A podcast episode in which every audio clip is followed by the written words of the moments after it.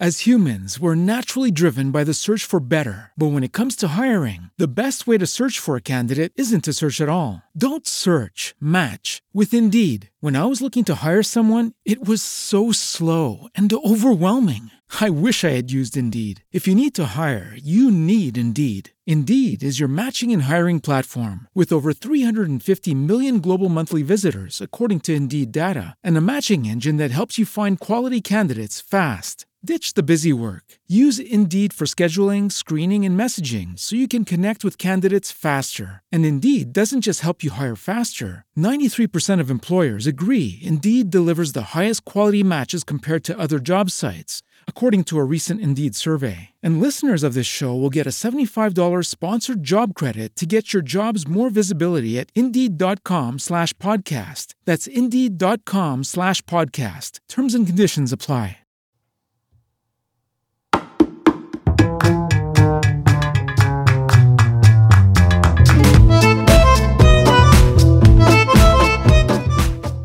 Hola viajeros, ¿qué tal? Yo soy Gus, bienvenidos a un nuevo episodio de Vamos de Viaje, el podcast donde hablo de todo lo que tenga que ver con viajar. También os cuento mis aventuras, las pasadas y las que tengo en mente, con consejos, sugerencias y en definitiva, cualquier cosa que se me ocurra.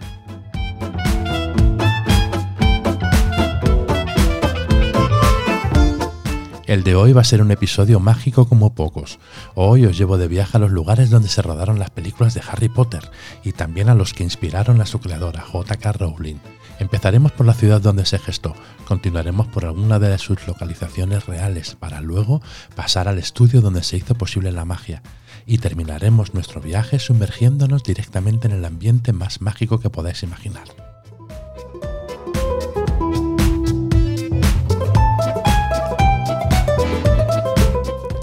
Por cierto, la música de fondo que vais a escuchar es parte de la banda sonora original de las primeras películas creada por el gran John Williams.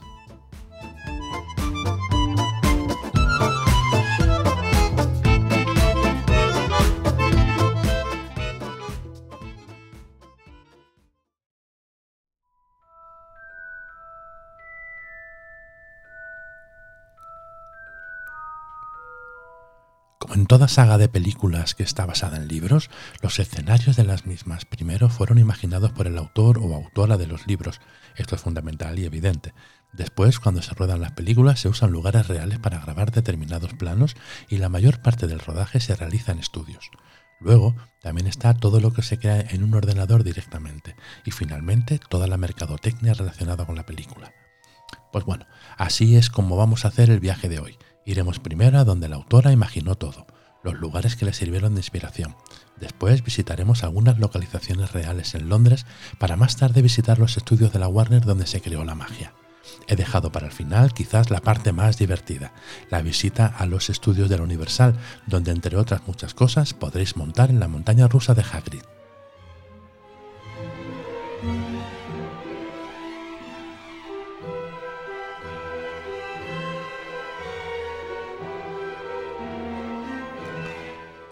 Hablar de Harry Potter y Edimburgo nos evoca la imagen de una joven J.K. Rowling acurrucada en el rincón de una cafetería, volcando en el papel su universo mágico mientras las horas vuelan. Fue en Edimburgo donde las andanzas del mago cobraron forma a principios de los 90 y donde la escritora acabó el último libro de la saga en 2007.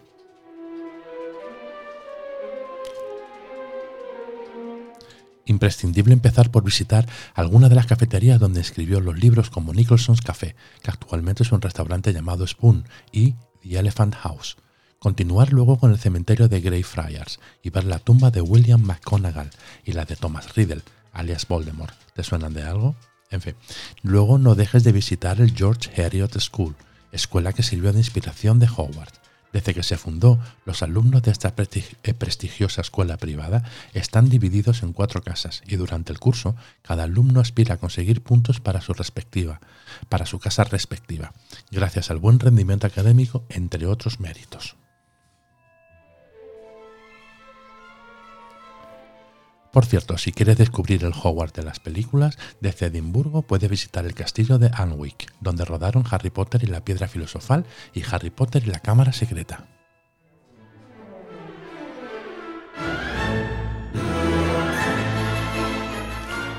De vuelta en la ciudad, no te vayas sin pasear por la pintoresca Victoria Street, una de las calles más emblemáticas del Old Town de Edimburgo, y que sirvió de inspiración del callejón Diagon.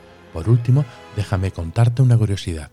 Mientras que los primeros libros de Harry Potter nacieron en cafeterías humildes, Rowling concluyó la última novela de la saga en una habitación del lujoso Hotel Balmoral, uno de los más prestigiosos y caros de la ciudad. La autora se hospedaba en la suite 552 mientras terminaba la obra y en cuanto la finalizó dejó escritas las siguientes palabras en un busto de mármol. El 11 de enero del 2007, J.K. Rowling terminó de escribir Harry Potter y las Reliquias de la Muerte en esta habitación.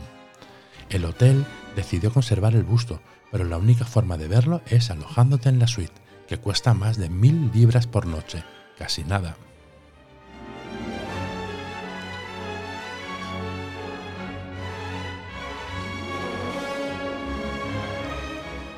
Ahora nos vamos hasta Londres, donde podrás visitar algunos de los sitios reales de este mágico mundo.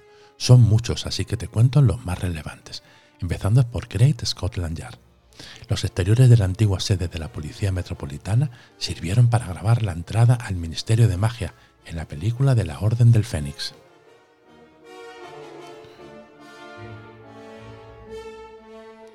Continuamos en la estación de King's Cross, en esta estación es donde los protagonistas cogen el famoso Howard Express.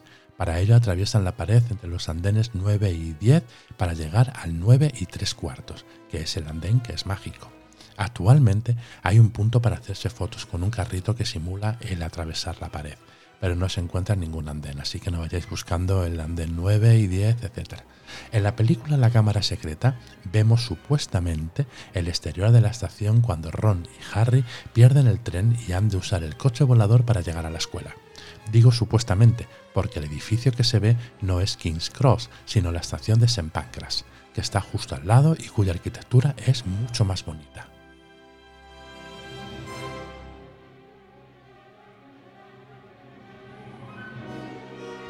Continuamos ahora por Australia House. En la primera película, cuando Harry necesita dinero para comprar material escolar, su amigo Hagrid lo lleva al banco de Gringotts. Los interiores y parte del exterior se grabaron en la embajada australiana. No se puede entrar, así que te tendrás que conformar con verla por fuera.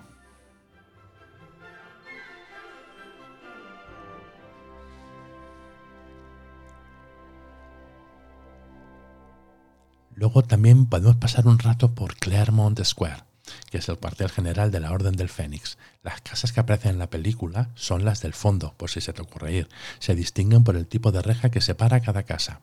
Y otras localizaciones visitables son Piccadilly Circus, Lidenhall Market y Millennium Bridge. Pero tranquilo, que si te has quedado con ganas de más, ahora nos vamos de Londres directos a los estudios donde se grabaron las películas.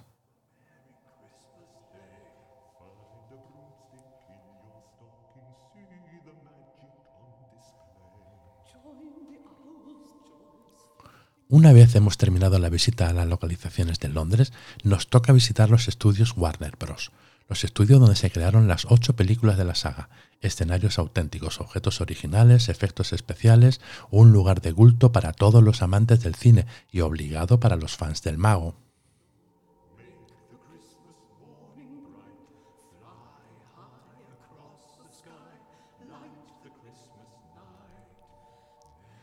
Hay varias maneras de llegar a los estudios de Londres, pero yo casi siempre recomiendo que cojáis uno de los muchos tours que os lo dan todo hecho. El tour con la compañía Golden Tours, que además es la que recomiendan como de confianza los propios estudios, cuesta 79 euros adultos y 69 euros niños, entrada a los estudios incluida, por supuesto.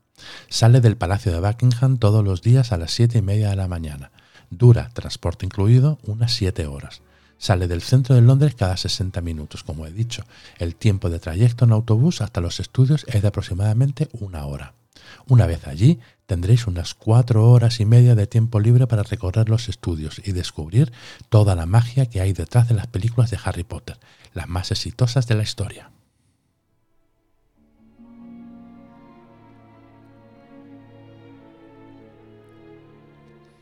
En los estudios visitaréis el auténtico gran comedor, exploraréis el despacho de Dumbledore, veréis objetos como la escoba Nimbus 2000 y la moto voladora de Hagrid, reviviréis lugares como la sala común de Gryffindor, el dormitorio de los chicos, la cabaña de Hagrid, las tiendas de Quidditch y de Ollivander, la de las varitas, el banco de magos Gringotts, el aula de la clase de pociones o el despacho de la profesora Ambridge en el Ministerio de Magia. También podréis pasear por el famoso callejón Diagon y visitar la casa de la infancia de Harry Potter en Private Drive.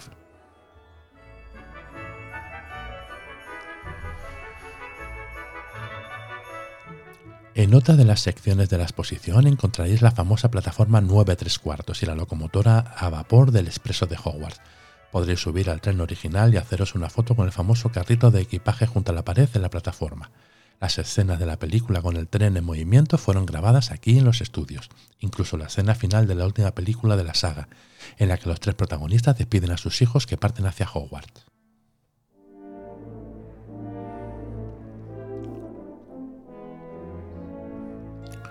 Durante la visita también conoceréis cómo funcionan los distintos efectos especiales y animatrónicos y cómo se dio vida a las distintas criaturas de la saga.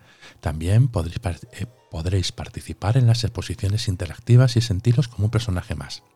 Tras descubrir el lugar donde fueron creadas las ocho películas de Harry Potter, podéis hacer una parada en la tienda de regalos y disfrutar de un tentempié en el estudio café. Aquí se puede probar la famosa cerveza de mantequilla.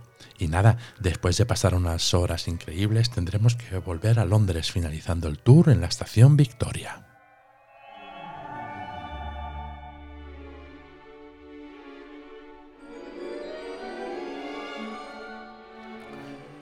Para la última parte de nuestro viaje, la más especial para muchos porque supondrá la inmersión casi total en el mundo, de Harry Potter, hace falta que nos vayamos a alguno de los parques temáticos de Universal. Yo recomiendo el de Orlando, así que nos vamos a Universal Studios Orlando. La zona temática de Harry Potter no es exclusiva de este parque, también la podréis encontrar de momento de una u otra manera en los parques de la Universal de Hollywood en California y Osaka en Japón.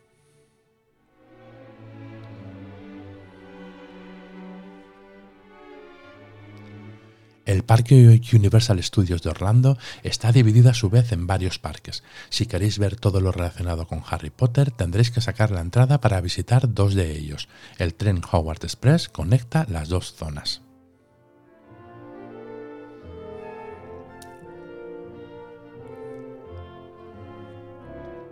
El primero de los parques es Universal Studios Florida, que es el parque original y está decorado como si fuera un plató de cine. Allí encontrarás una de las una de las áreas de Harry Potter, el callejón Diagón, custodiado por un enorme dragón. Compra tu varita en la tienda de Olivander, tómate algo en el caldero chorreante, pasea por la famosa calle de los magos y baja a las profundidades del banco de Gringotts en la atracción Escapa de Gringotts. Aquí también encontrarás las atracciones de los Simpsons, Transformers, los Minions, la momia y Men in Black. Ya ves que no te vas a aburrir.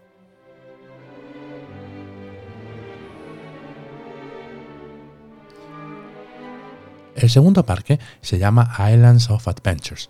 Eh, se añadió más tarde y es el hogar de cómics y superhéroes como Spider-Man o Hulk, además de los dinosaurios de Parque Jurásico. Aquí está la otra, el otro área de Harry Potter, el pueblo de Hogsmeade, donde encontrarás otra tienda de Ollivanders y podrás sucumbir al antojo de dulces en Honey Dukes.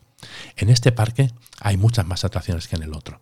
Está la montaña rusa Aventura en moto de las criaturas mágicas de Hagrid, una montaña rusa para los peques llamada El vuelo del hipogrifo y El viaje prohibido, un trepidante vuelo en escoba dentro del castillo de Hogwarts.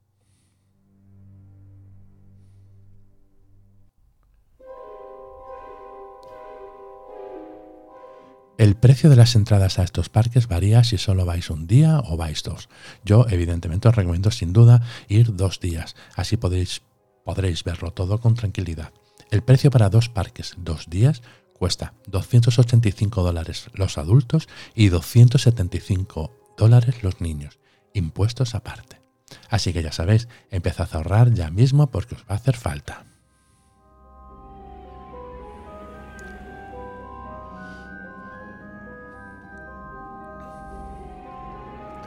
Bueno, yo creo que con esto damos finalizado el tour mundial de Harry Potter, que tampoco es cuestión de saturaros. Mientras os contaba esto, no he podido evitar pensar en la cantidad de dinero que generan estas películas gracias a sus fans incondicionales. Me han venido a la cabeza los incontables fans que visitaron Hawái solo para ver los sets de rodaje de la serie Perdidos, o la de gente que ha ido hasta Nueva Zelanda a ver el pueblo de los hobbits y las localizaciones de rodaje del Señor de los Anillos.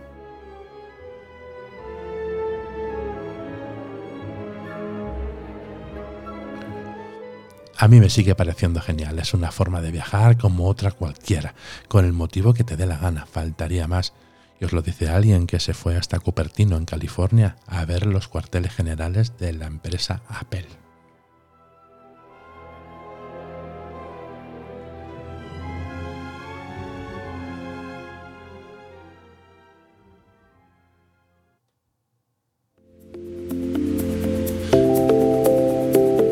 Bueno, y esto va a ser todo por hoy. Como siempre, gracias por vuestro tiempo. Dejadme un comentario, un like o cinco estrellas si os apetece en Apple Podcast. Tampoco olvidéis suscribiros para estar al tanto de mis nuevos episodios. Si queréis poneros en contacto conmigo, mi Twitter es arroba 72 y también podéis encontrarme en el canal de Telegram Podcaster Chat. Os dejo el enlace en las notas.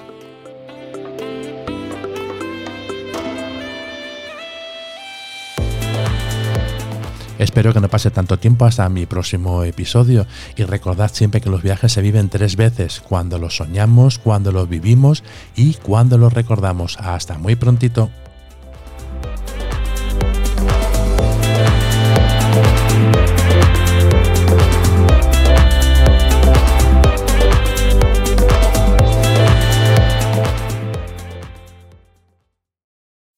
As humans, we're naturally driven by the search for better. But when it comes to hiring, the best way to search for a candidate isn't to search at all. Don't search, match with Indeed. When I was looking to hire someone, it was so slow and overwhelming. I wish I had used Indeed. If you need to hire, you need Indeed. Indeed is your matching and hiring platform with over 350 million global monthly visitors, according to Indeed data, and a matching engine that helps you find quality candidates fast. Ditch the busy work. Use Indeed for scheduling, screening, and messaging so you can connect with candidates faster. And Indeed doesn't just help you hire faster. 93% of employers agree Indeed delivers the highest quality matches compared to other job sites, according to a recent Indeed survey. And listeners of this show will get a $75 sponsored job credit to get your jobs more visibility at Indeed.com slash podcast. That's Indeed.com slash podcast. Terms and conditions apply.